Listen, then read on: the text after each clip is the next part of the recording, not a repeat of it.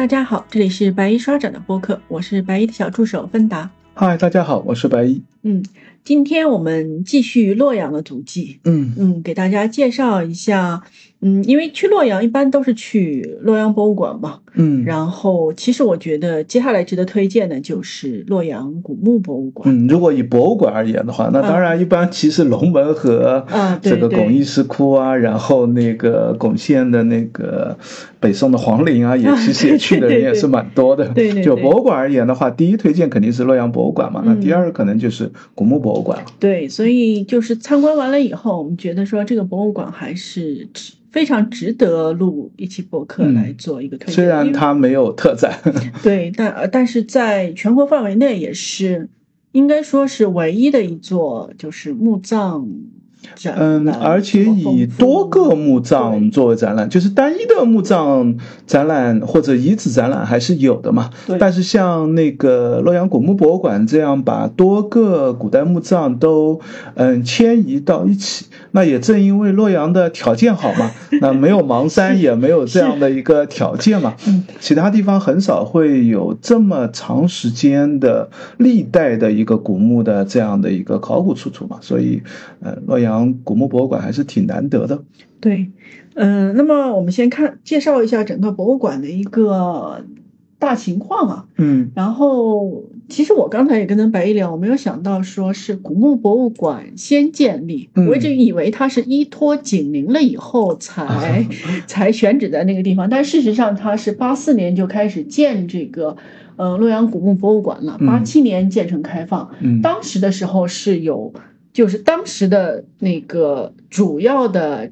呃组成，就是白毅刚才提到的邙山考古的对考古搬迁过来的二十二座墓葬。嗯，那么后来又慢慢的增加了三座墓葬，达到了就到现在看到的一个二十五座墓葬的嗯嗯嗯这样的一个规模的体体量的样子吧。对对对。那么，然后是在九一年的时候才开始紧邻的一个考古。嗯，应该是其实，在古墓博物馆建设之前七八年的时候就已经基本上，嗯，确定了紧邻的位置了。嗯，就是因为，嗯，待会儿我们可以聊紧邻的时候再聊一下，就是紧邻的这个，嗯，判定其实也就是新中国以后这个准确的定位定出来的，所以已经知道这里是紧邻的这个。墓园区了，但是没有做紧邻的这个大范围的考古嘛，先建设了古墓博物馆。那古墓博物馆因为有这个当时八十年代的时候洛阳的一个城区建设啊，然后一些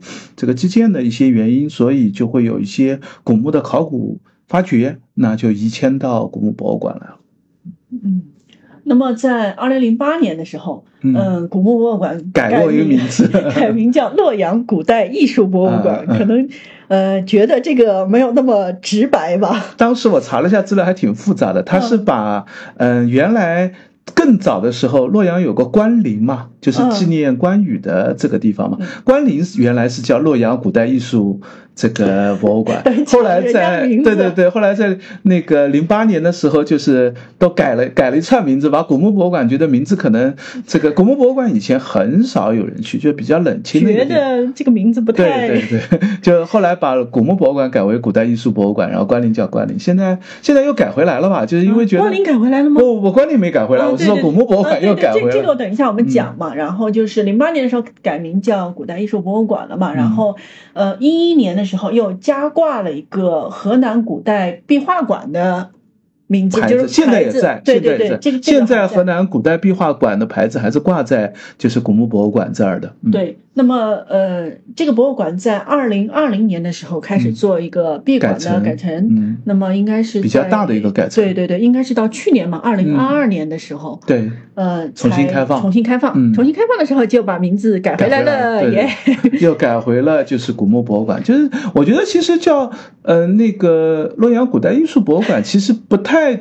贴切，就是因为古代艺术范围太广了。它实际上最主要的核心就是古代墓葬嘛，而且介绍的是，嗯，就是邙山这个地方，那正好可以看到从汉代开始一路延迁下来，一直到宋金元时期吧，就是这一个都是中国人的传统的。这个墓葬区，嗯就是这个生在扬州，死在这个邙山嘛，都是有这样的说法嘛对。嗯，所以这个地方就是叫古墓博物馆更恰当一点。现在其实大家也不太那么这个在在乎这个名字了吧？可能所以就名字就改回来了。对我们小小的吐个槽，里面竟然有富人启蒙图的拍照打卡地 对。对，我们知道这个墓葬当中，嗯，宋金时宋人吗诵经时期嘛，就是有一个这个做法，其实更早汉代就有，就是在墓葬里面做一个空间上的。这个拓宽吧，应该认为嗯就是有一个富人把这个一扇门打开的这个砖雕或者石雕的这个做法。那在展厅当中也做了一个 场景的复原可，以让大家去拍照哟。现在大家也觉得无所谓吧？可能对对对，那么嗯，大概的介绍一下，因为古墓博物馆其实它包含的内容还蛮丰富的。嗯，面积也很大。那么等一下的话，就是几块我我先大概的介绍一下。那么嗯等一下的话，白衣会仔细的带领大家走。其实的话，呃，尤其是在现在天气越来越热的时候，嗯呃，我会推我我跟白衣去的时候，就是嗯、先到的时候比较早嘛，嗯，所以我们就先把景陵这一块逛了一圈，嗯因为有这个宣武帝的景陵，对，因为宣武帝的景对，因为有这个室外的部分嘛，嗯，对。那么剩早下的部分，上还比较就是凉爽一点。对对对，那么剩下的部分就全部进入到这个地下的展厅去了，那这个就没有关系了。嗯所以的话，呃，就是它景陵这一块也是呃专门的作为一个嗯怎么说呢，一个一一个单独单独的展览吧，，对，叫洛阳北魏帝王陵。嗯，它有一个前面有一个展板为主的一个嗯展厅，就是介绍的北魏的帝王陵和一些高等级贵族陵的一些情况吧，包括一些考古的认识和发掘的情况。对，然后后面有一个嗯，这个北魏宣武帝的这个景陵的一个实际的墓葬区，就是那个那个那个所在的这个地方，嗯，对，可以做一个参观。然后还有一块的话是可以下到墓室的，主要是，嗯对，那么还有一块的话就是呃，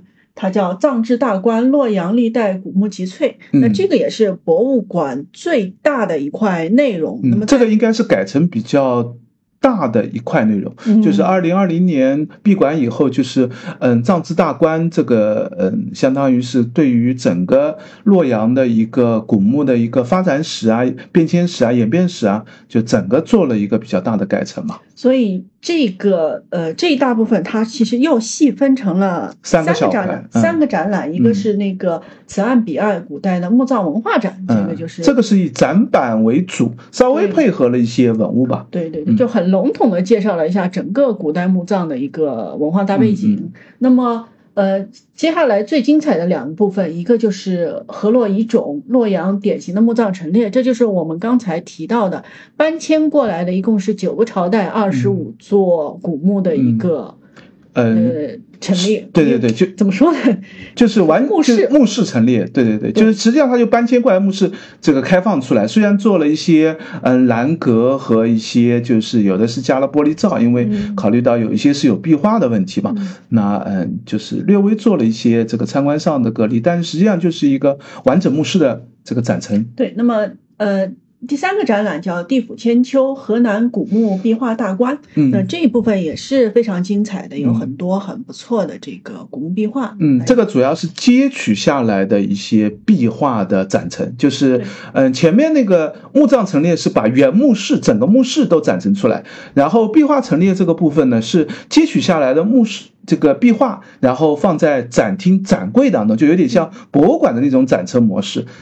这样展示的。嗯，那么呃，这一大部分完了以后，还有还有一个单独的部分叫砖画青石馆藏宋金雕砖的展览。嗯，这个算一个专题展吧，就是把一些嗯宋代和金代的这个嗯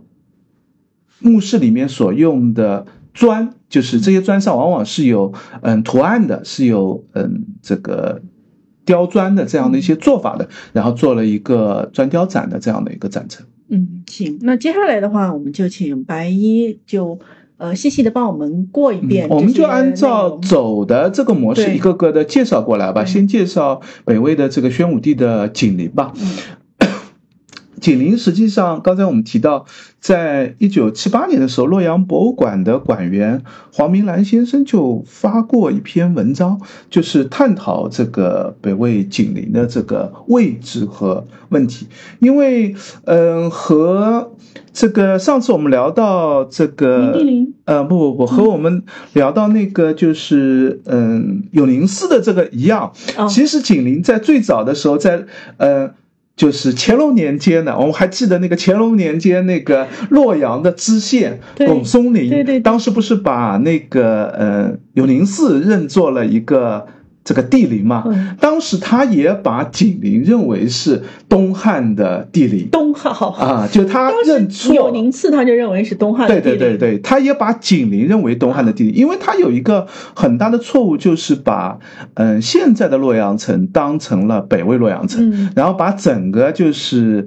嗯。北魏洛阳城的这个区域部分呢，看成是东汉洛阳城，就整个搞乱掉了，所以它的地名是定错的。那么，嗯，这个名字，因为它这个做法，这这个洛阳县令，它其实是一个，就像那个永宁寺他立块碑一样，当时在景陵这儿他也立了一块碑，所以就产生了一个误解，就是一开始其实并不知道这是景陵。嗯，那是什么时候才知道景陵的呢？其实就是要一直要等到。七十年代的时候，才经过更多的文献梳理才找出来，因为这里面有一些，嗯，我们谈到这个定名或者这样的遗址这个确定的一些这个方式啊，当然就是考古是一个很重要的证据，就是如果我们考古挖出来一个墓志铭，挖出了一个这个 这个文字证据，那就毫无疑问了。对对对。但是问题是，像景陵其实是没有出宣武帝的墓志的。我们是如何知道它是宣武帝的墓志？那其实是需要更多的梳理。这其实我们在之前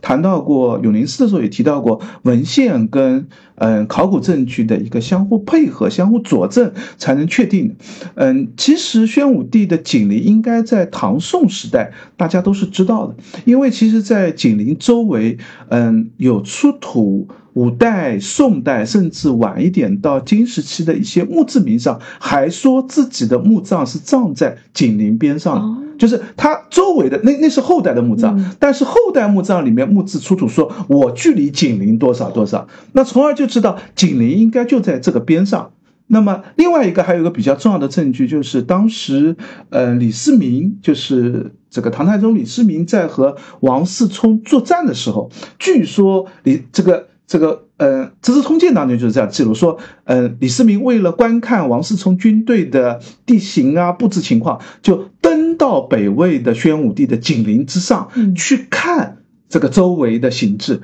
那就从而就可以知道，第一个景陵应该是一个比较高的一个山包，另外一个呢，就是它的地势应该是正好应该在邙山的。山脉的这个山上应该能够俯览一片地形，那呃，而且也知道，就是你看，能够唐太宗能够知道自己登的是宣武帝景陵，就说明那时候这个景陵的名字也没有太大问题的，应该是有这样的称呼的。那么，嗯，基于这些考定，那就认为就是在这片地方最大的、最高的这个坟包呢，就是景陵。那其实就是现在洛阳古墓博物馆的，应该在它的西侧的一区吧，就是有一个。这个大的坟包，这个就应该是宣武帝的景陵。但是宣武帝景陵现在有一个问题，就是嗯，不太知道它的陵园区。七八年的时候，其实到八十年代的时候就想做陵园区的考古，因为我们知道，其实墓葬，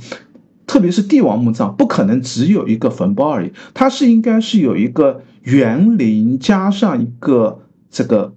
核心墓葬的这样的一个区域，构成了一个这个区域，这个区域是它的这个陵园区嘛？那现在我们从考古的证据上来看，其实，嗯，在九一年的时候，宣武帝的景陵就正式做了一次考古的发掘。对对。这次考古发掘的时候呢，就进到了墓室，看到墓室里面是有两个盗洞的，一个是应该是宋金时期的盗洞，是一个比较大的盗洞，基本上就沿着这个墓道这样打进去的。一个横盗洞，这个盗洞里面还遗留了很多，嗯，宋金时期的一些瓷器、瓷碗、瓷碟啊，这样的一些东西，应该是当时盗墓贼用过的。然后还有一个盗洞呢，是从顶上直打下去的一个盗洞。这个盗洞据当地的村民说，好像是一九四一年左右，就是民国时期这个一次盗洞盗掘。那么，呃，因为里面也出了一些更晚期的一些。这个遗存物。实际上，从墓葬里面后来考古发掘清理的遗存物发现，其实从宋代以后，这个墓葬应该经常会有人进去。就是宋代的那个盗洞，其实因为它比较大嘛，对这个。已经变成了一个洞的这样的一个形式，大家就可以这个清清土就可以钻进去了。所以其实里面有清代的一些遗存物，民国的遗存物都有。就是这应该是被多次盗掘过，这也导致紧邻里面其实是没有太多的考古文物出土的。我们待会儿也会再提，就特别是重要的就是没有墓志。那如果有墓志，我们就知道它是帝王陵了嘛。那嗯，所以我们刚才提到是需要靠文献，靠其他的。这个周围的墓，这个墓葬出土的一些指示相关的来确定这个紧邻的位置。那插一句啊，就是，呃，上上次我们在聊明定陵的时候，不是说帝王陵不做考古的吗？啊，所以到底是什么样的原因使得景陵又？被批准考古了。呃，我们在上一次聊那个明定陵的时候，其实说了一句，说这是唯一一个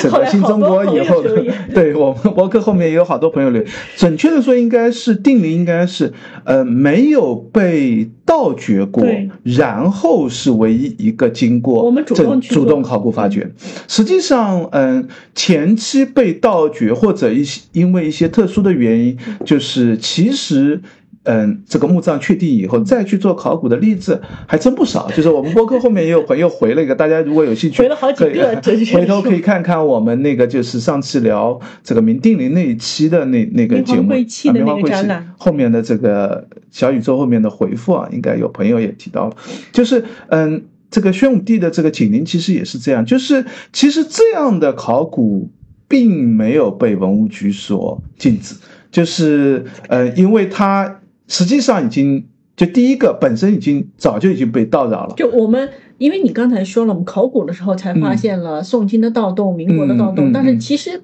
在那之前我们就已经知道它已经已经被盗过，因为它的盗洞其实就是。嗯，考古做了以后呢，就很清楚这个盗洞到底是怎么啊？对对对，有各同时期的，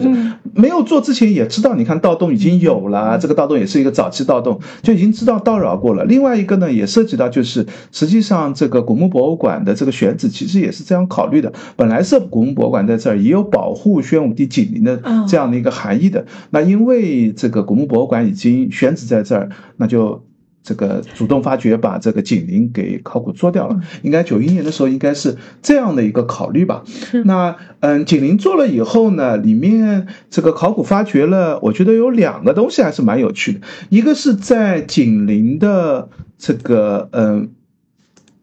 前面一些发现了一个总钱的一个石翁纵，这个嗯应该是一个是这个文官的。这样的一个形象，这个石文仲现在应该还立在景陵前面，但是我不太确定。现在有两个石文仲立在那儿，这个不知道是哪个是复原的，哪个是原状的，因为它展牌也没有很明确的写嘛。那另外一个，在墓道的清理过程当中，还发现了一个铁锤。就是，嗯，这两件文物大概是景陵唯一可以确定的两件，就是在原位的文物。因为在墓室里面，其实还有更多的北魏时期的文物，比如说瓷器啊，比如说石质的一些器物啊。这些器物其实因为大量的盗墓贼进出，它的位置都发生了一些位置的迁移嘛。盗墓贼拿东西肯定会把它动来动去，瓷器也大部分都是打破的状态。但是刚才我们提到的那两件，一个这个石石翁重，它也不太会搬它。另另外一个这个嗯墓道的这个填土当中发掘的这个铁锤，应该也是原始，就是原来在填土的时候就是一个铁制工具废掉了，就扔在那儿，就埋在那里面，而且应该就是北魏时期的。那经过考古发掘以后呢，整个。嗯，宣武帝的景陵应该认为是一个比较，嗯，体型也不大。我们进去这个沿着墓道走下去，看到里面的这个空间的样子，第一个感觉就感觉这不太像这个一个帝王陵的这个样子。我们感觉帝王陵应该尺寸要大得多，而且边上就是古墓博物馆嘛。那对比古墓博物馆里面的这个墓室的这个尺寸大小，甚至发现它都比嗯汉代东汉时期的一些比较大型的墓葬尺寸还要。更小一点，它只有这个，基本上只有两个耳室，一个这个，嗯，主室的这样的一个形制，耳室也不大。然后，呃，墓葬里面呢，出土最主要的是石棺床的这个部分。整个墓室，我感觉就是能够放两个棺床的尺寸的样子。现在，嗯，这个西侧部分就是左侧部分有一个垫底的石板。嗯，一般现在认为那个区域呢，可能就是放一个棺床的位置，然后东侧部分呢，应该是因为没有石板的垫底，认为放的是一些陪葬的器物。那陪葬器物呢，基本上都被盗墓贼所拿走了，所以只出土了一些瓷器的碎片吧，应该有一些这个嗯。凤首壶啊，然后这个龙龙首瓶啊之类的一些瓷器的这样的一些残片，也没有放在墓葬当中，实际上已经拿走了。然后石棺床的那边呢，嗯，原来应该有围葬的底座的四个，但是有三个都不见了，只留下了一个。嗯，这件原件应该现在是在古墓博物馆里面的展陈当中有展出的，现在在墓室里面放了复原的。这个事件就是把它恢复出来，应该是石棺床四角的地方应该有这样围葬的这个底座。那可以想象，当时的这个棺椁应该就放在刚才我们提到的这块板子上面，然后在棺椁上面呢还有一个围葬的这样的一个遮蔽，这也是一个比较标准的这个南北朝时期的一个墓葬形制吧。但是其他的这个文物壁画也好，文物也好，基本上就完全没有。整个墓室看上去也比较简单。对，这可能跟孝文帝当时迁都以后，孝文帝自己的墓葬的这个形制应该是有关的。就是，嗯，宣武帝和孝文帝的墓葬其实很接近。孝文帝的这个墓葬就在宣武帝的紧邻的北侧，大概四五公里的地方。其实其实孝文帝的这个。墓葬这个寿堂其实也，嗯，进去过，就是因为也有盗洞，就也能进去过。那里面也几乎没有文物，而且尺寸也大概知道，也非常小。那宣武帝的这个墓葬可能跟孝文帝的这个墓葬尺寸是差不多的。就这这样的一个墓葬形式，也说明了可能在北魏初期的时候，当时的帝王墓葬并不是以大规模的这样的墓葬形制，嗯，这个非常。这个大量的陪葬品为这样的一个墓葬的做法吧，这和嗯魏晋时期的这样的一个薄葬的做法，以及嗯北魏王朝作为一个这个游牧民族，这个南汉化以后，一开始还没有这个大量的开始做这种复杂的陪葬的这样的一个制度有关吧。基本上这个紧邻的这个墓葬区就是这样。这样的一个情况。那么参观完景陵以后，我们差不多就可以走到嗯地下展厅去了。嗯，那地下展厅的话，呃，那么我们进去的第一部分应该就是我们说的这个古代墓葬文化的一个展板的部分。对对对，就这个，嗯，第一大区域主要是以展板来做一个介绍的。这个部分应该是叫做。嗯，哎，此岸彼岸是吧？对，就是这个展展厅的这个单元，就是展示的是一个这个墓葬习俗、墓葬文化。嗯，里面我觉得展板信息还是蛮不错的，就是介绍了一个，嗯，实际上是从远古时期。这个开始的一个墓葬习俗吧，它从基本上是从商周的这个文化开始讲起的。那当然，商周的这些文化里面呢，这个墓葬形制就是嗯，并没有那么制度化，没有那么规格化。最主要涉及到的这个洛阳地区的这个墓葬形式，应该是从汉汉代开始的。汉代特汉代到这个嗯南北朝时期，再到这个嗯。唐隋唐时期，再到宋金时期，是这个洛阳地区的这个墓葬的最核心的这个单元部分嘛。那么也介绍了各种葬俗、各种墓葬的格局、墓葬的一些形制。展厅当中也放了一些文物，我觉得这些文物其实也嗯挺有看点的，特别是放了嗯一件北魏时期的石棺床的棺脚。就是，嗯，这实际上这样的石棺床在北魏时期的出土的数量是不多的，就是大概最早可能就是北魏时期，因为一些嗯，这个西域来的民族跟他们的这个葬术习俗有关，特别是粟特人的一些这个棺这个墓葬的这个形制，带来了一个石棺床的这样的一个做法。最晚大概就是我们现在考古发现都是到唐代左右，还有一些这个粟特人的葬葬字当中还会出现一些石棺椁的这样的一些做法。那么，嗯，这样的一个这个文物的配合展板吧，做了一些展示。嗯，那么这个展览结束了以后，就是我们的重头戏，就是那个呃河洛遗种，就是我们说的呃二十五座墓葬的墓葬的一个搬迁。那么事实上，它是嗯基本上是按时间顺序分成了青阳古冢、金鸡铜驼，然后呃烟云芒岭，但是最后一个单元古墓丹青，它是把各个朝代的一个壁画墓。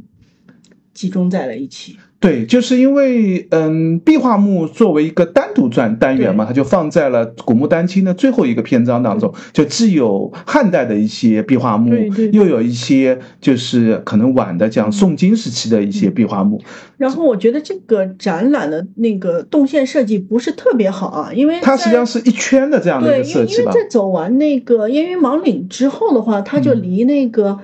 呃，下一个壁画壁画展的那个很近了，很近了。对，很容易就是你看完烟云芒里以后，你如果时间上也对时间上也结束了，然后你就直接朝着壁画展厅那边走过去，你就会错过一条横道的古墓丹青的这个单元篇章嘛。对对，就是那个单元里面会有一些壁画墓的这个错过了还蛮可惜的。是的，因为它实际上这些壁画虽然有几个壁画墓，实际上现在也在处于保护状态，好像没有开啊。我怀疑是轮流开，可能。嗯。嗯嗯，因为二二年新开嘛，最近应该就是现在我们看到就应该是新开以后的这样的一个展示模式，不知道后面会不会有轮回开放的形式，就大家千万不要错过这个嗯古墓丹青的这个几个壁画墓的这个单元吧。对。那白衣还是从汉朝开始讲。嗯，我们从这个青阳古冢这个单元开始讲起吧。就是我认为在不同的时间段看墓葬的形式，实际上可以配合我们刚才讲到的前面一个单元，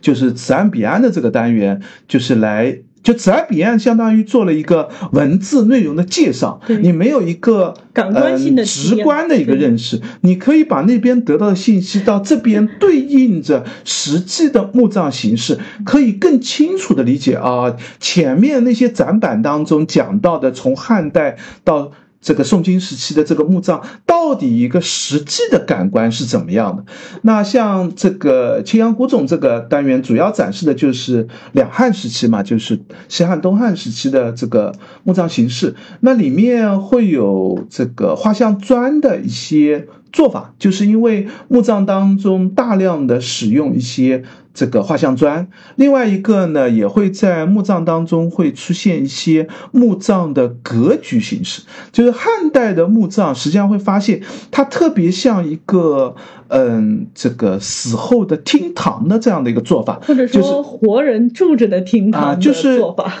一个甬道进去，一定会有两三层门，然后边上会有。这个耳室是用来放东西的，就明显是存放东西的一个储藏间或者这样所谓耳室的样子。然后如果体型大一点，会有一个前室，会有一个后室。后室就是标准的一个放棺椁墓葬的地方，前室更多的像一个生活空间或者是活动空间的这样的一个地方，主要是放一些陪葬品的地方。那里面放的文物呢，也看得出来，完全是一个嗯。对于死后生活的这样的一个想象，会有很多这个饮食的器具啊，生活的器具啊，表现富有的这些一些陪葬的名器啊。整个墓室的格局呢，也基本上是按照建筑的形式，甚至我们看到这个有一些墓室当中的一些做法还挺有趣的，有些柱子的做法就有点仿照真实的房屋建筑，本来是一个砖砌的建。建筑它完全没不需要有一个柱子的结构，因为本身就是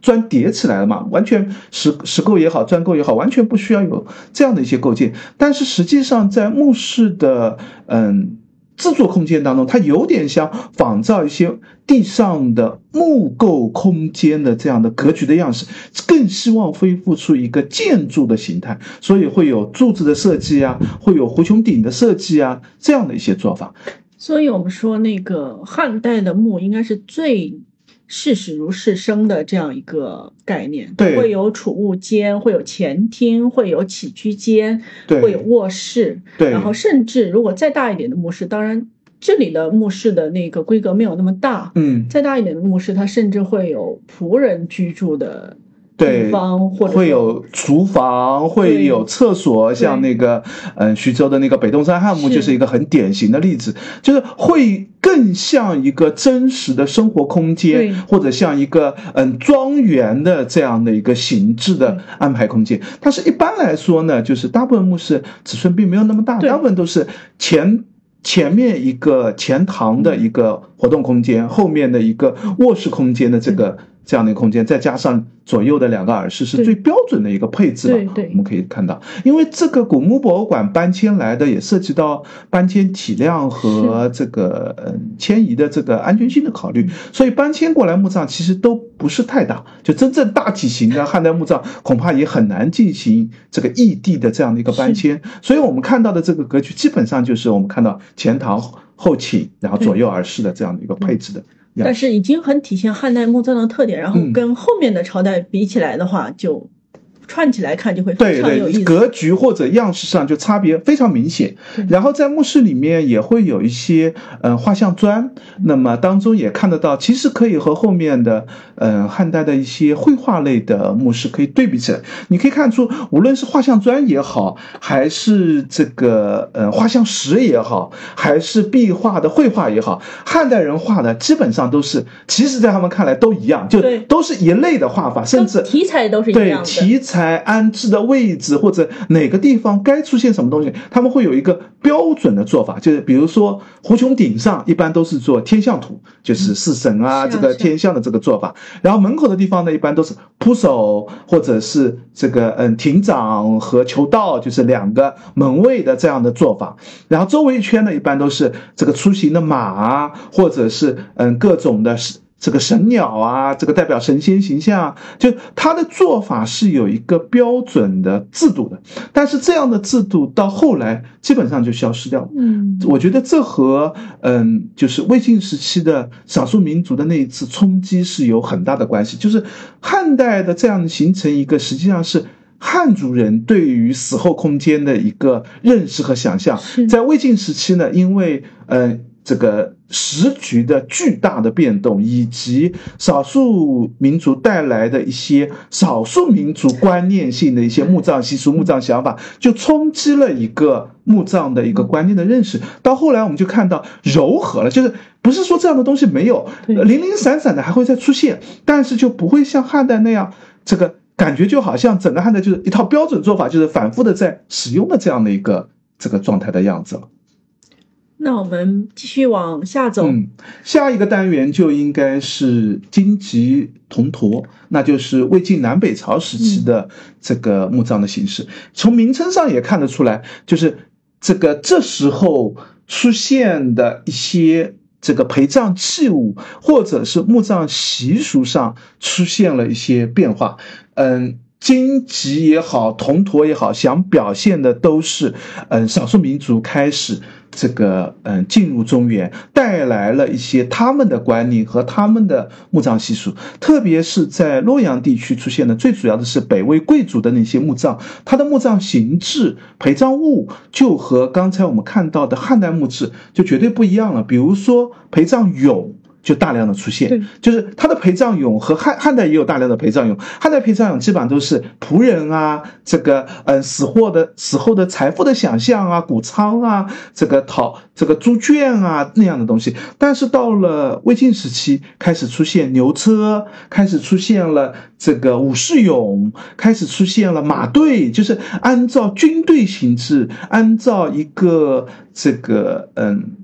庄园里面的这样的一个。这个仆从的这样的一个大队伍的形制，出行的这样的一个形制，来配套的这样的一个陪葬俑的这样的一个形制，甚至会出现一些异族人、一些昆仑奴的这样的形象，这些都是说明了，就是在魏晋南北朝时期的这样的一个文化上的一个巨大变迁。另外，还有一个比较重要的。这个核心就是墓志铭开始出现了复杂化，就是汉代也有一些简单的墓志铭，大部分基本上都是写个名字或者简。最主要其实那个汉代放在地下的墓志铭，更多的是给地下的一些神所看的，就比如说买地券。就是这个地方我已经花钱，就当然这个是仪式上或者是概念上的这个地方我买了，写给地下的神来看的。但是汉代的真正叙述墓主人生平的这个墓志，应该是立在地表上的一个碑。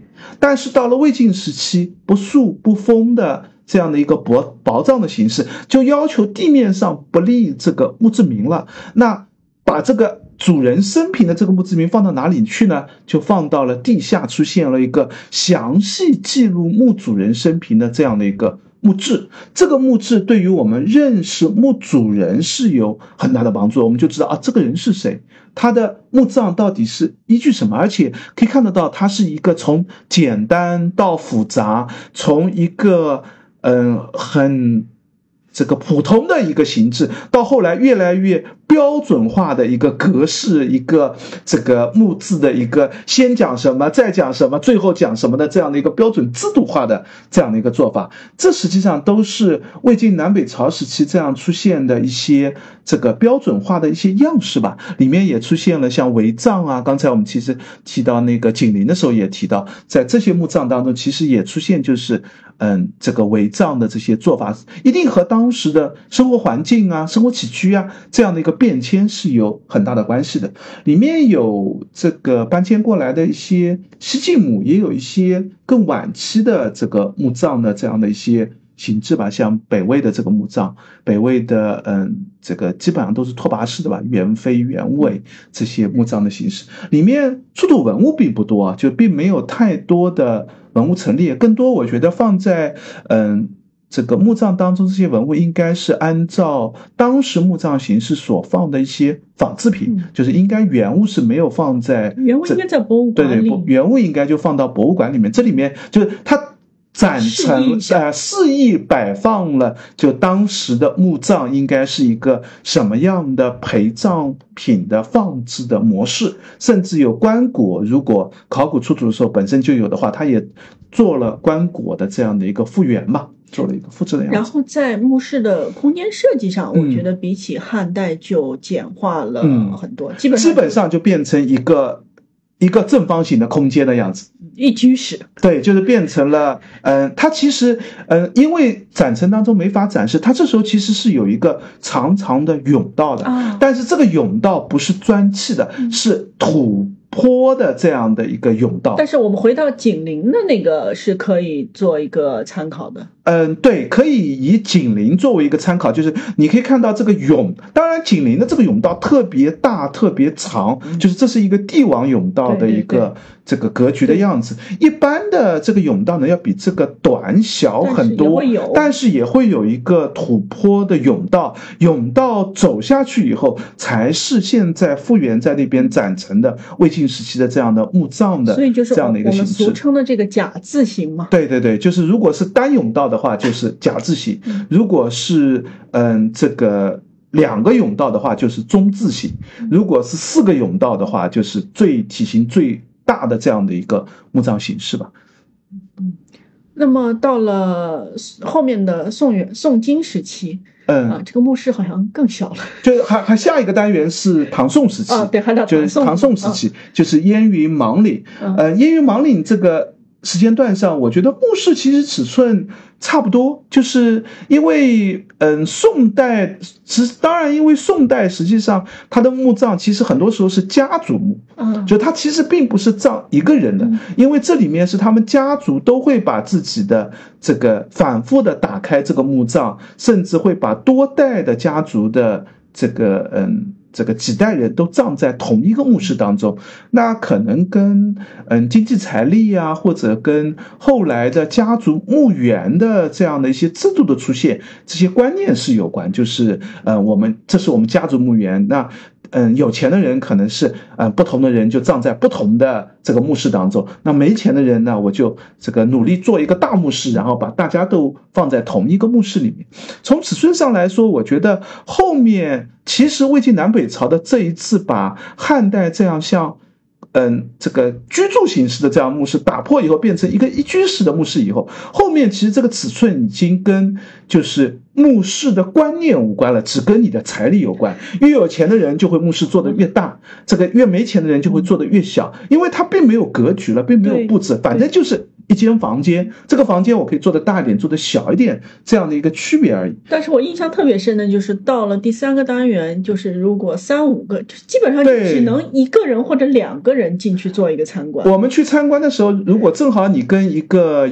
这个团重叠在一起，你就会发现，在汉代的时候，你跟一个团是可以同时进一个墓室的，就是大家可以看一个同一个墓室。哎，你看这儿，我看那儿，大家坐一坐就能走。然后到了嗯，这个北。魏晋时期呢，勉勉强强还行。如果这个团小一点，我们还能一起进去。到了唐宋时间，你会发现，如果有人甚至都不用一个团子，只要有另外两三个人，他们先进去了，你就发现你就走不进去了，就没有参观的空间了。当然，跟这个展陈空间的设计有关系啊。前面是你可以进到墓室里面的。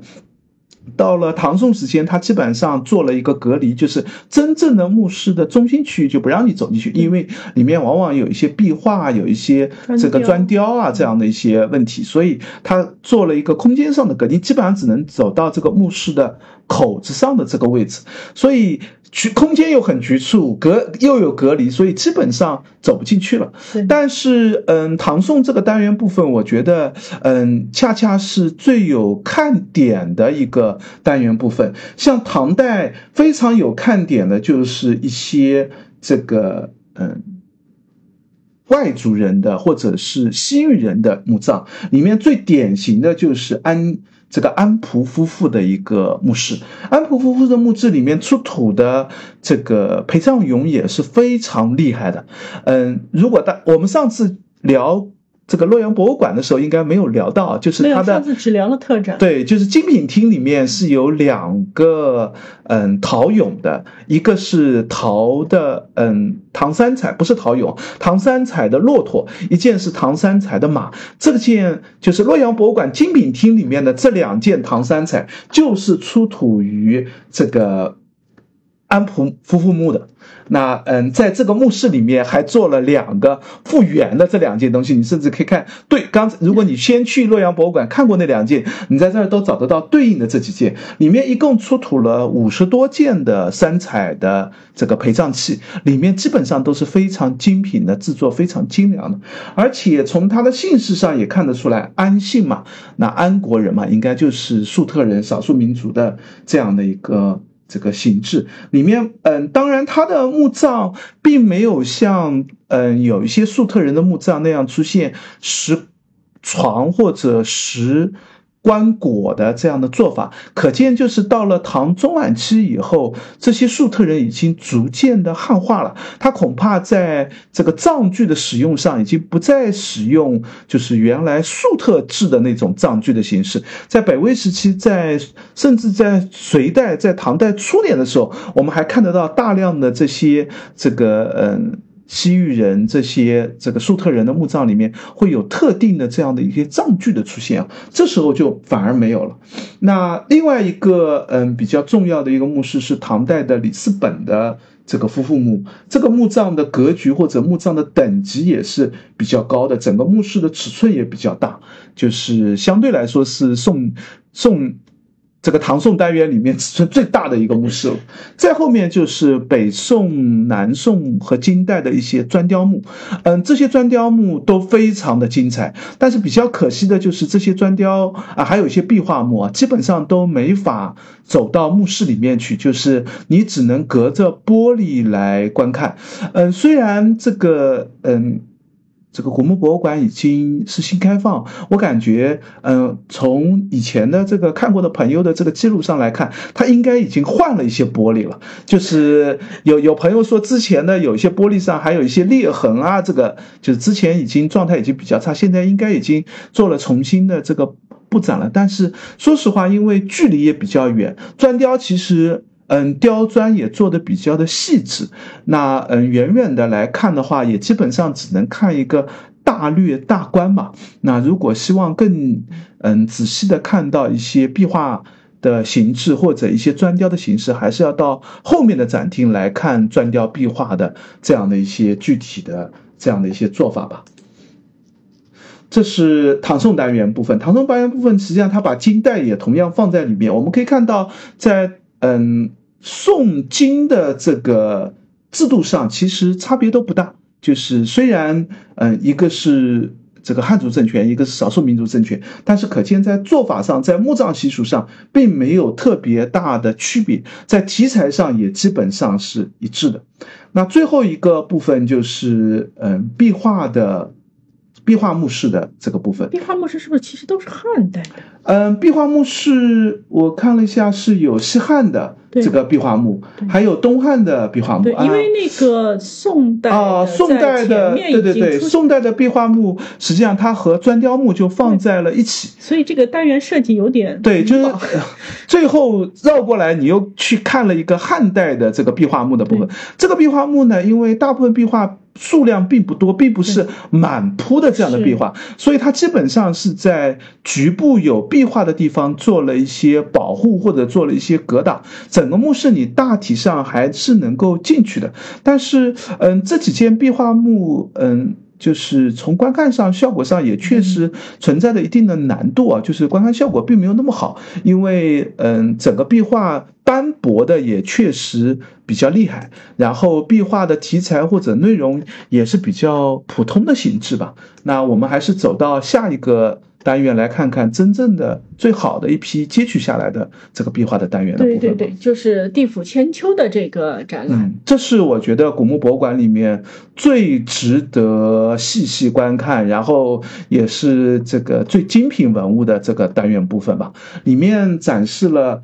这个，嗯，基本上从汉代开始吧，最晚的可能已经到了明。民国时期是，就是这个墓葬里面出土的这个壁画，这些壁画呢，基本上是，呃，如果是壁画砖的话，它基本上是把整块砖。就是取下来，然后重新做了一个拼合。如果是嗯，在土坯墙上的一些壁画，唐代比较流行这样的做法，基本上是采用了一个接取的方式，就从后面把整个这个背底加上土坯都铲下来，然后垫在贴到一块这个现代的木板上或者一个这个板上，然后搬移到博物馆里面，里面有相当。不错的一些壁画，像西汉的这个壁画，我觉得就是特别有看点的。这个，嗯，里面出现了这个重要的一些题材，这个像这个伏羲女娲的这个图像啊，像西王母的这个题材，嗯，这个天界的一些相关的图像，而且在。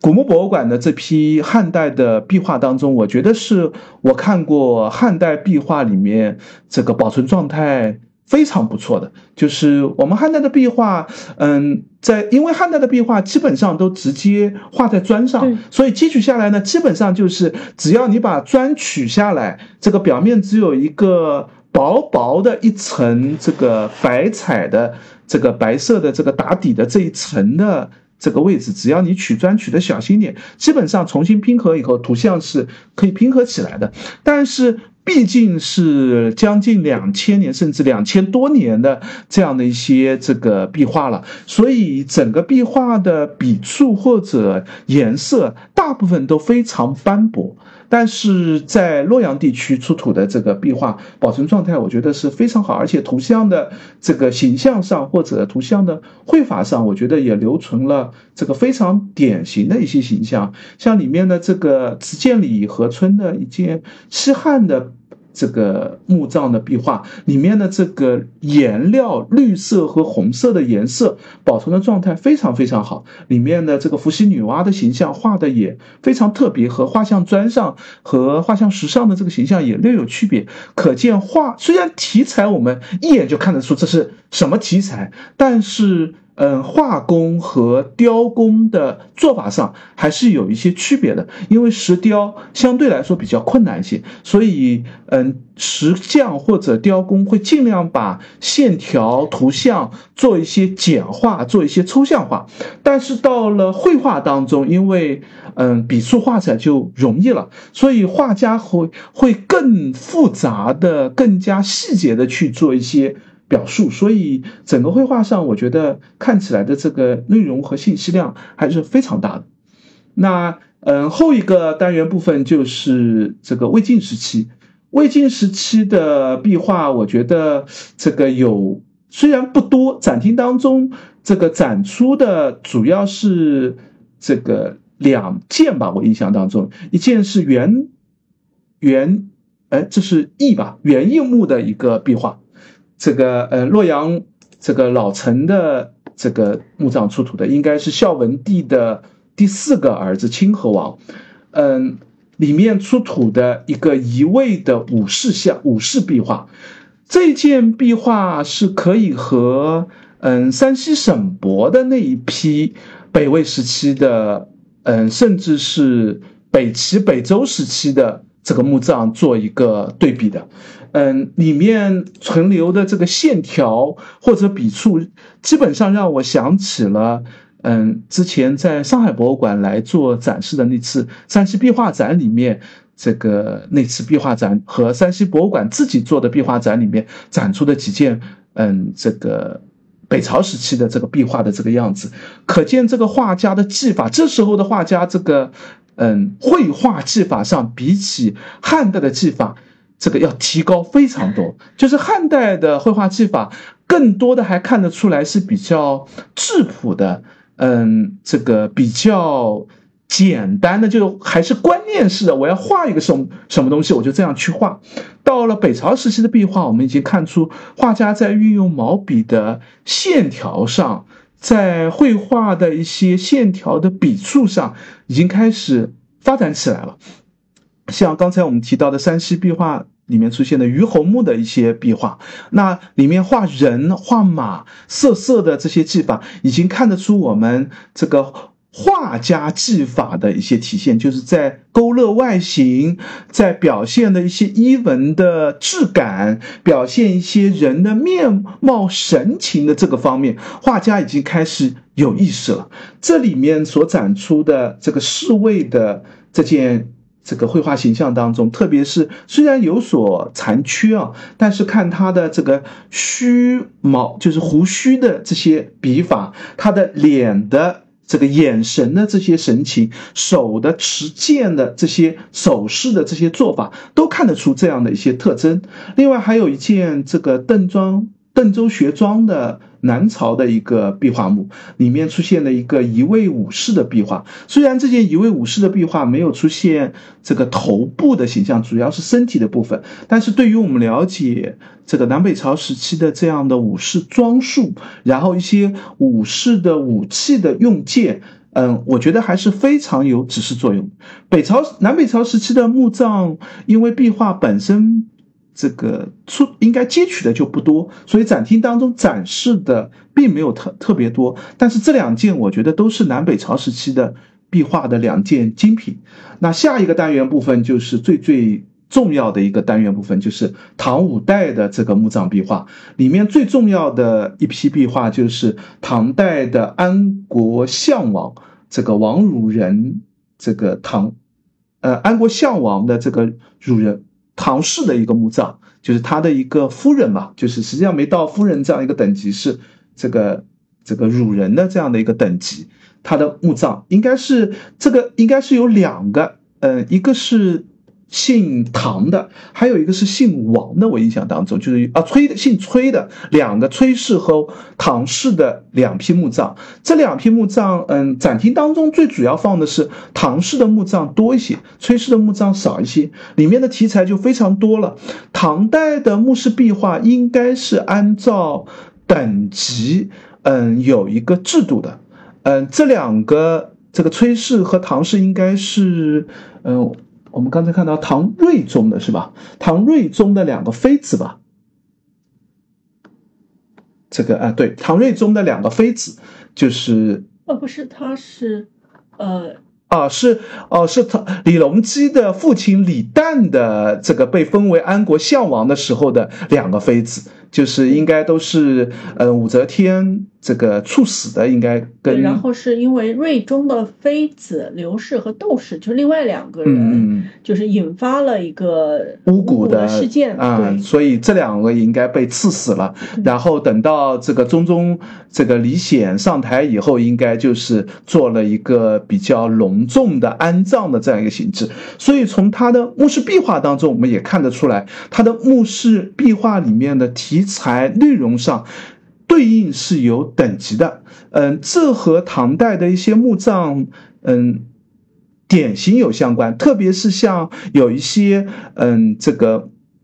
墓主人可能因为各种原因出现了一个这个墓葬形式的改制，比如说一开始可能是比较简单的被下葬的，然后后面又因为他的父亲或者因为各种政治上的原因，他重新被加了封号，这个墓葬又重新被这个嗯格局改制，里面就会做一件事情，是要把他的墓室壁画铲掉，重新去绘画题材。我们在唐代的墓室壁画里面会看到这样的。重绘或者改绘的这样的一个形制，这样的重绘改绘就和它的封号等级应该是相关的。那嗯，崔氏和唐氏的这个墓葬里面出现的，特别像一些侏儒，像一些配套的一些嗯。像侍女所捧的一些器物，然后有没有出现青龙白虎的形象，或者是有没有这个外族的使节使臣，都跟他的等级制度是相关的。就是你什么样的等级才能配套起什么样的配置？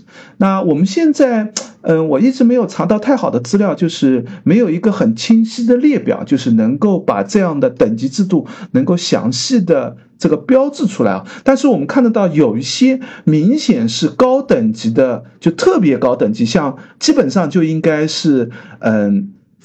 这个皇帝、皇后、妃子的这个等级才能使用得起。比如说青龙白虎就是，比如说这个侏儒就是。刚才我们提到的几个这个嗯外国使节也是最高等级的这样的一些形制，包括这个胡人和骆驼的这个。这个这样的形制都是对应高等级的这个墓葬的这样的一些形制的吧？这里面的一些嗯壁画画的也是，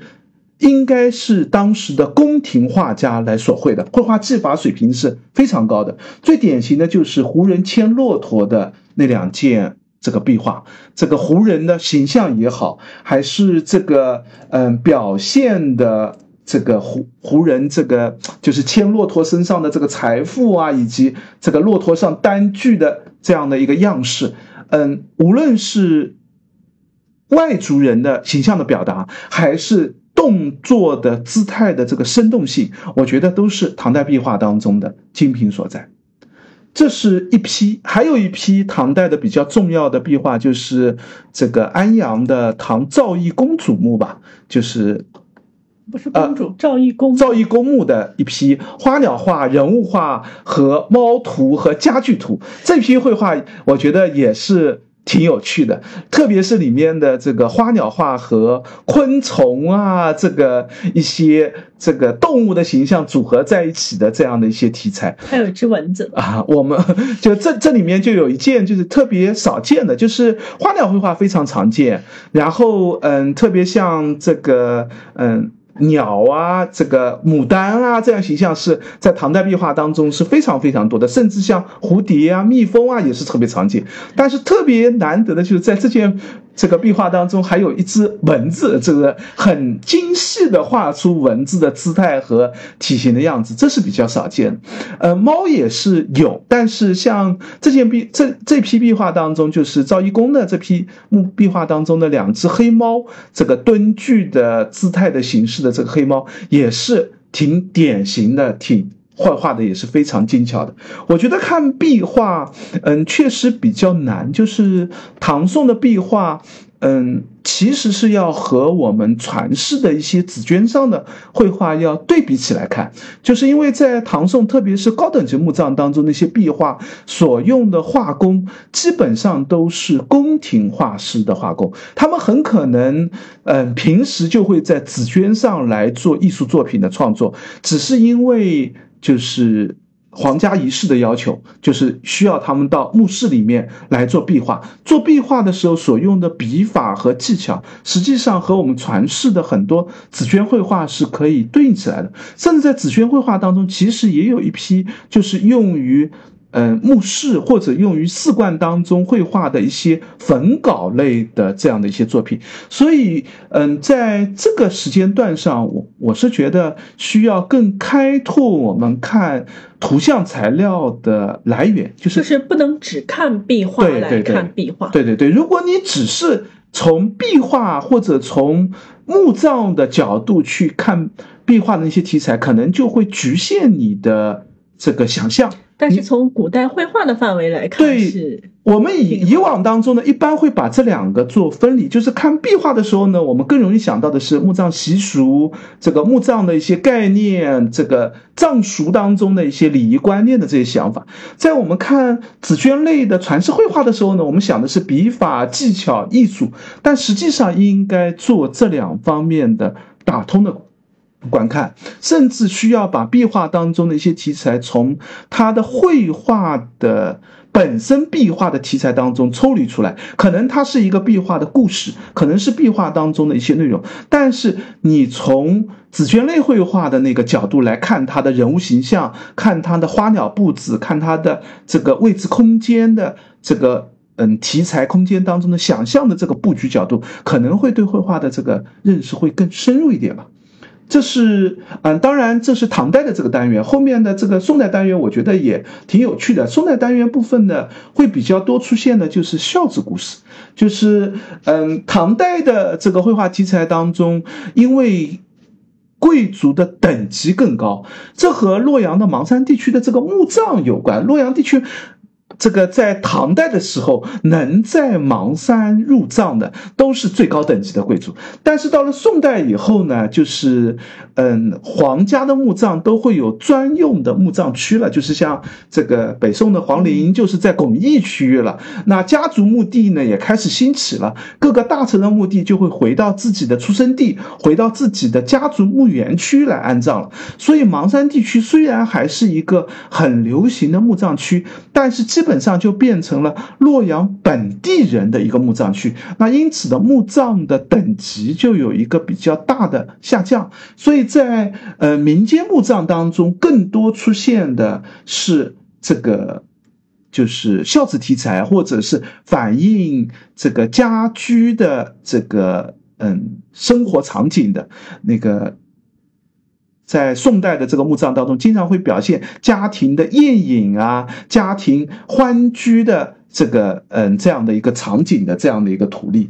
嗯，这这是宋代的这个墓葬习俗的这样的一些核心的这个展厅的区域吧。虽然这个从绘画技法上，我觉得比唐代的这个绘画技法是要弱一些，但是在刚才我们提到的这个题材上或者内容上，我觉得也是一个挺有趣的看点。当然，这里面还是有一件比较高等级的墓葬，就是复辟的墓葬。里面既有复辟的墓志的一个图版的展示，因为我们知道复辟是这个宋代宰相嘛，这个身份等级非常高，最后是开府仪同三司守司徒制式的，就是相当于就是最高等级的这样的一个退休的官员，这个谥号也是这个文文宗，这个谥号也是最高等级的这样的一个谥号的样子，他的墓志。嗯，应该也是欧阳修还是谁写的？也是名人所写的这一个墓志，里面展厅当中放了一个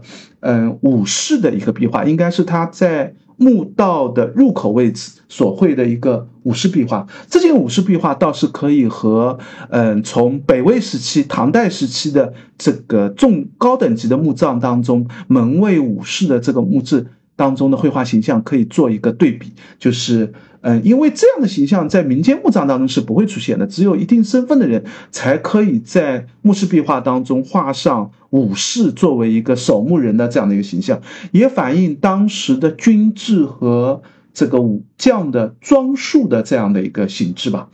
那嗯，然后宋代的这个单元部分后面应该是中间还有一个。小的区域是介绍的是一个，嗯，墓室壁画的一个保护的部分，既谈到了墓室壁画的揭取啊，以及墓室壁画的一些这个修复等等。那这个小单元的这个这样的一个区域，后面就是元代的壁画。元代的壁画，嗯，里面。也有几件我觉得挺有趣的，就是像南阳的这个桐柏县的平氏镇的一个元代墓葬，里面出现了一个和宋代墓室当中题材一致的，就是夫妇并坐的一个壁画。其实，在宋金的墓葬当中非常多，就是主墓室的正后方，一般画的就是墓主人两个人坐在一个这个宴席台桌左右两侧。表现的就是墓主人的这样的一个身份的象征嘛。但是元代的这件夫妇并坐壁画当中，我们就看出装束出现了一个巨大的改变，就是带戴着那个男主人戴着也是标准的元代式的那种斗笠帽的这样的形制，女主人的这个装束或者衣着也发生了一个重要的改变。墓室壁画其实，嗯，我觉得有点像一个社会习俗的。嗯，冰库或者冰窖，因为画壁画的人，他看着会觉得我们现在社会习俗，那一定是这样的，用的器物、装束、样子就是这个样子的，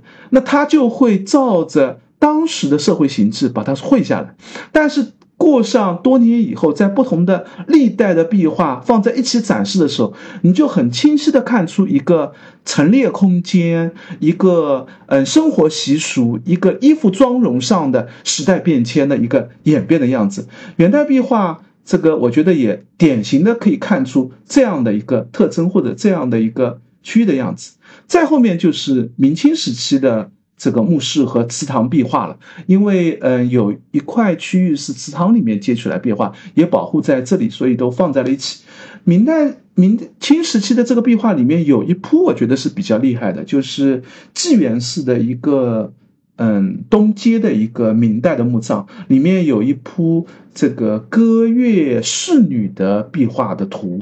嗯，虽然绘画的技法上，我们如果对比紫鹃类绘画，也看得出来，到了明代以后，这个人物形象上就出现了一种。模式化就是这个人脸就画的一个当事人觉得最漂亮的一个脸的样子，跟写实或者跟真正的人物形象已经开始出现偏离了。就是这个人几乎是千人一面，就只要是女性，大概就是一个满月型的一个脸，就是标准的美人式的脸。但是在题材内容上，我觉得这一部壁画还是挺有趣的。它里面最主要表现的就是一个应该是。家乐的一个形制，就是它不是宫廷式的这样的一个乐队，而应该是一个嗯比较有钱人或者低身份的这样一个贵族家养的一套乐舞的班子，里面有吹奏、弹弦各种的乐器，有女性在那边做演奏的。那么这一套女性的这个这个加班的女乐器在壁画当中呈现出来，里面用的乐器也好，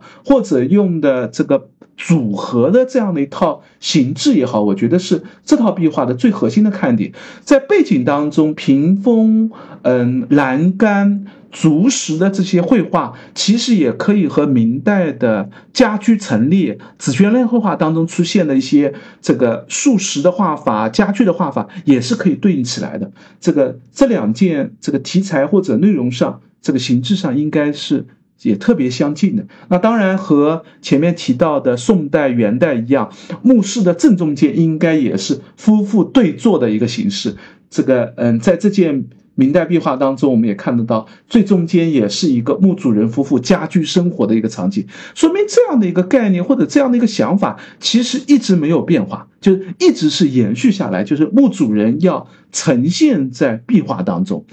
前面可能是用俑用砖雕的形式来表现，越到后面就是无论是砖雕还是壁画，都同样能够展现墓主人在墓室当中生活空间的这样的一个想法吧。然后在边上还有一个这个嗯男士的一套板子是吧？应该也是代表是这个墓主人的。就是家养的这个乐队班子，既有女性的乐队，也有男童的这个表演的这样的一个这个组合的这样一个家养班子的形式。最后，清代主要是一个祠堂吧，这个接取下来的一个这个。祠堂的哦，清明代还有一件挺有趣的一件壁画可以提一下，就是嗯，吉日高照的一幅壁画，其实也是这个济源市东街的这个明代墓葬当中所出的，应该是湖穹顶上的这个部分，画的是正中间应该是太阳，然后边上有一群仙鹤，但是这群仙鹤，呃，六只仙鹤。这个围绕着这个太阳，这个环绕飞翔，但是他想表达的这个仙鹤翻转的这个姿态的时候，这个呃绘画技法上就出现了一个非常呆板的一个技法，就是正飞的和倒飞的这个仙鹤，这个这个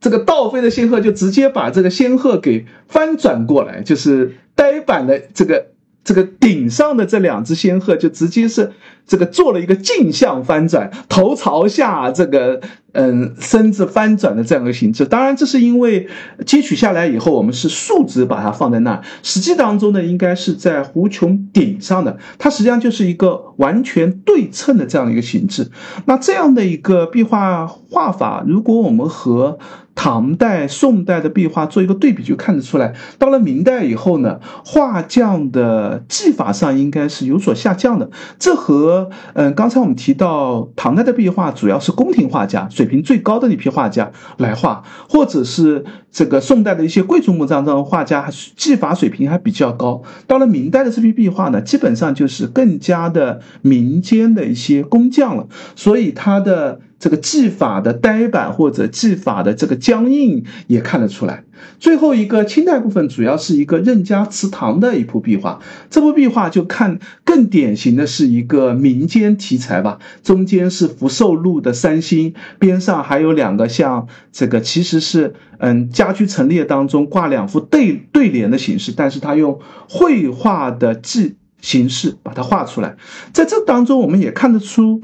嗯，墓室或者是祠堂壁画当中的一个观念，就是嗯，之前这个吴红教授也有一篇一本书，就重平的那本书也提到了，苏州博物馆也做过重平的那本这个嗯这样的一个展览，我觉得。那个展览也好，那本书当中其实就提到了这个观念，就是绘画当中其实画的是一个真实空间的一个展示。当然，重屏它可以是在绘画当中再出现一个屏风，屏风里面再出现绘画，就在绘画当中出现一个家居陈列。但是我们从墓室壁画当中也看得出来，其实墓室壁画也好，祠堂壁画也好，它其实就是想把一个真实的。生活空间反映到绘画当中，安置到绘画当中，用这个壁画把一个真实的场景给凝聚下来，给固定下来。这个观念其实是我们理解壁画的这个形制或者画法当中的一些核心观念。我们来看壁画当中的一些形制也好，一些样式也好，反映的也是当时的社会形制、社会题材的这样的一个形式吧。好。那这个展厅走出去了以后，就是它最后一部分，就是砖画青石，嗯，他们自己的砖雕展的这一部分。那白一比较快速的跟我们过一下。嗯，砖雕的这个部分，嗯，我觉得算他们的一个特展厅吧，就是有点像博物馆这样陈列的方式，专题展厅啊，专题展厅的这样的一个形式，展了一批就是宋金时期的，不只是河南了，我看里面还有山西出土的一些。这个呃砖雕的这个形式，也有河北出土的一些砖雕的形式。它叫中原地区啊，宋金时期的。对对对，就它应该是就是嗯调集了一些这个砖雕的这样的一些墓葬当中所出土的砖雕形式。那里面也有好几个单元的部分，既有就是反映这个墓葬的概念的，就是所谓的供养题材的这个嗯表现牧养。砖雕出来是给墓主人做一些供奉啊、陈列啊这样的一些题材，也有反映这个墓葬的一些观念的，比如说这个孝子图案啊、孝子图的一些形制的，也有反映这个装饰绘画的，像牡丹啊、仙鹤啊，跟祝寿这个吉祥用形式相关的一些装饰形式的这样的一些砖雕。宋金时期的砖雕其实数量很大，也非常流行。嗯。这个在博物馆里面其实也看得到比较多，因为这个本身也有大量的出土。那这个展厅呢，我觉得作为一个专题展厅，对于了解砖雕的形制也好，了解砖雕的一些题材做法也好，还是挺有这个主题性的理解概念的。但是，呃，说实话，比起壁画或者特别是前面我们介绍的那个壁画单元来说，这里面展示的砖雕的部分呢，其实并没有。那么这个技法高超或者题材丰富，嗯，河南省博物馆也好，山西博物院也好，其实收藏一批更好的砖雕，比如说像孝子图案里面这个有一些这个。雕工更精细的题材内容更丰富的这些砖雕，基本上现在收藏在博物馆居多。那像洛阳古墓博物馆呢，我觉得它只是题材上基本上都展示了，但是技巧或者文物的等级上只能算一个普通吧。所以我觉得这个单元本身我们走的也比较快啊，就大概了解一下这个题材内容，基本上也是我们熟知的这些方面嘛。那嗯，也没有非常特别的或者难。得一见的文物，基本上可以走走看看的这样的一个形式。嗯，好的。那整个古墓博物馆的内容的话，白衣差不多嗯带我们走完了。嗯，那么参观的话，其实交通应该还算方便的。对，因为在洛阳火车站其实是有那个直达的公交车，公交车应该是专趟给他开的一趟，有一个直通车。那么。呃，附近也有很多的，也有公交车站，也有好几趟车。嗯，那大家可以根据自己的情况选择一下。离洛阳市其实也不算太远吧，大概还好。对，这个从城里面打的过去也可能就二三十块钱的样子，所以嗯。在它洛洛阳古墓博物馆，其实在一个村里面，是。就是需要沿着村道开进去一段，就是嗯自驾，我觉得其实不见得那么方便，特别是如果这个拥堵的话，我们这个到了节假日的时候，这个我看那条门门口那条路还特别的窄小。然后停车也不是特别方便，建议大家还是这个这个公共交通或者打的前往吧，这样更方便一些。对，那么刚才也说了，它是在一个村里面，所以那个古墓博物馆外面，呃，因为以前的朋友说那边还是比较荒凉的，但是。这一次我们去的话，已经很繁华，很繁华了。就是有很多生意的摊子啊，这个卖东西啊，或者是吃饭的一些流动摊贩都很多。对，然后他们卖水只要一块钱一瓶，好便宜啊。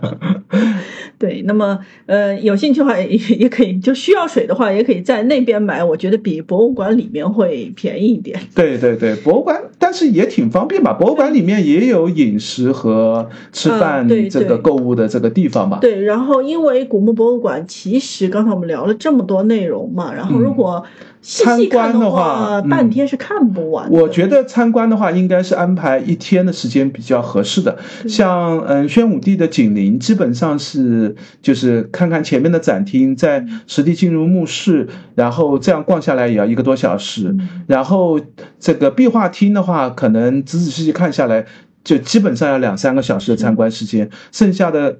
这个古墓的这个，嗯，这个搬迁古墓的这个参观也是两三个小时的样子，所以基本上说已经超过八个小时了，好吗？所以整个博物馆，我觉得参观下来应该是需要这个一整天的时间的，中饭可能就需要在博物馆里面解决了。对对对，那么博物馆的话，它呃西侧就紧邻的应该是西南角吧，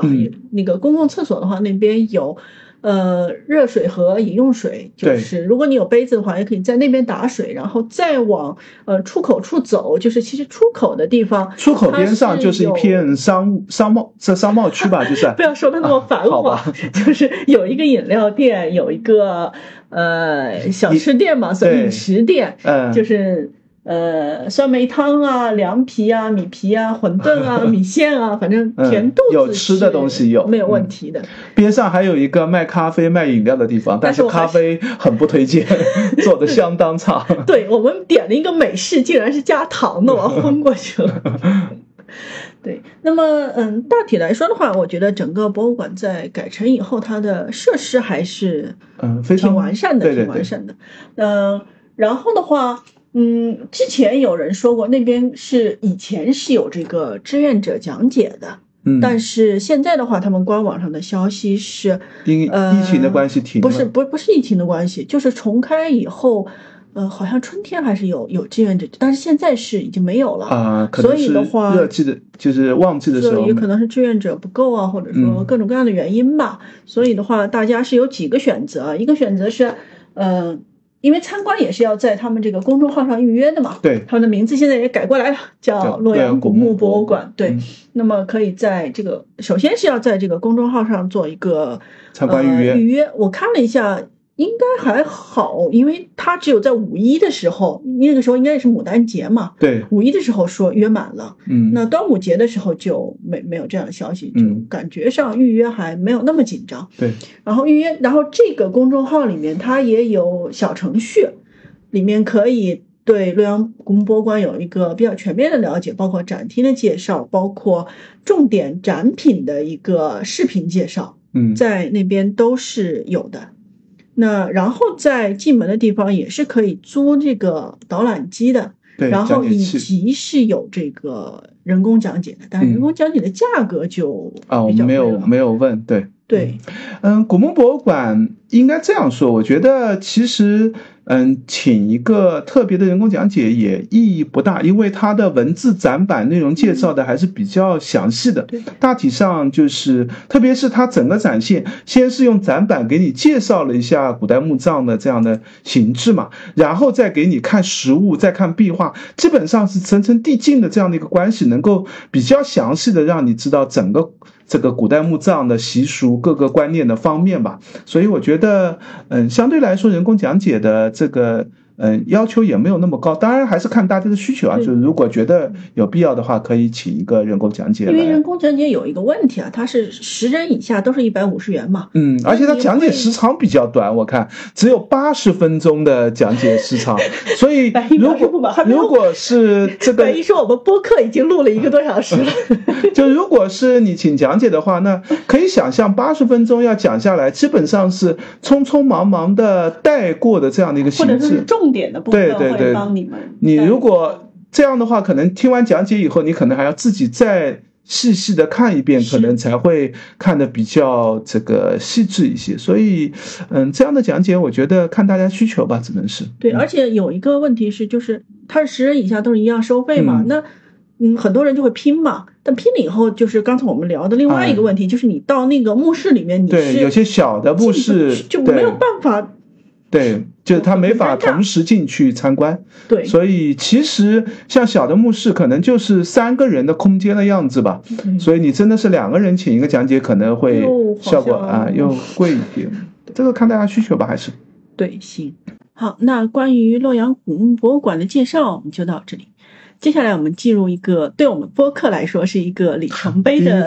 激动人心的环节，就是，嗯，感谢世纪文景的编辑朋友，我们终于收到了抽奖的赞助。嗯 那么今天我们将要送出的是一本乌红老师的著作《比较场所》。嗯嗯，白衣介绍一下这本书。嗯，这其实是巫红老师的美术史的一个论文集吧，这是他的第六卷，就是世纪文景应该是一卷一卷把他之前的这个论文集结这样出书的形式。嗯，这本第六卷名字叫做。比较场所，因为里面收录的第一篇文章就是叫做《比较场所：纪念碑信废墟时间》，其实是巫红老师关于美术史的一些观念性的文章嘛。那里面也确实和洛阳古墓博物馆有一些相关，比如说里面提到了汉代的石棺，也提到了这个嗯辽代的这个宝山辽墓和马王堆啊，以及其他的一些墓葬考古和绘画史的这个相关性的这样的研究吧。因为嗯，在我们介绍洛阳古墓博物馆当中提到的一些观念，其实也是吴红老师嗯和郑阳老师他们最早嗯从艺术史研究的角度，把各种材料引入到。图像的研究当中，就是嗯拓展了以前我们对于绘画史或者绘画图像的一个简单认识，引入了更多材料吧。那这篇文这个论文集当中也有多篇文章，也是和这一个主题或者这个内容相关的。嗯，那最近世纪文景又出了吴红老师的新书是吗？他应该世纪文景应该是把吴红老师的各种著作正在做，像这个嗯美术文集好像也是在一卷卷的出吧，我不知道第六卷后面应该还会有新的卷集。然后听说第七卷也快要出。对对对，然后那个另外再出一套是中国绘画的一套，嗯，这个连续的这样的一个著作吧，现在应该出到了这个唐代到。这个宋代的这个单元部分，后面应该还会有一个元代到明清的中国绘画史的一个叙述，那套书应该就叫《中国绘画》。嗯，那我们也期待后面有更多的奖品能够给到大家。嗯，嗯，那接下来我们就介绍一下抽奖的规则。嗯，呃请大家在喜马拉雅或者小宇宙的这两个 APP 任选其一就可以啊。嗯，因为我们知道这两个渠道过来的朋友都挺多的。嗯，然后在这个这篇播客的下方留言评论，嗯，然后备注抽奖，嗯，然后请大家推荐一本呃你喜欢的吴红老师的书，然后说出推荐的理由，嗯，那么呃整个的活动时间截止到下周三，也就是七月五号，那么七月六号或者七月七号的时候，我们会安排呃梳理所有的。这个参与抽奖的名单，从中抽出一位朋友，送上吴红老师的比较场所。嗯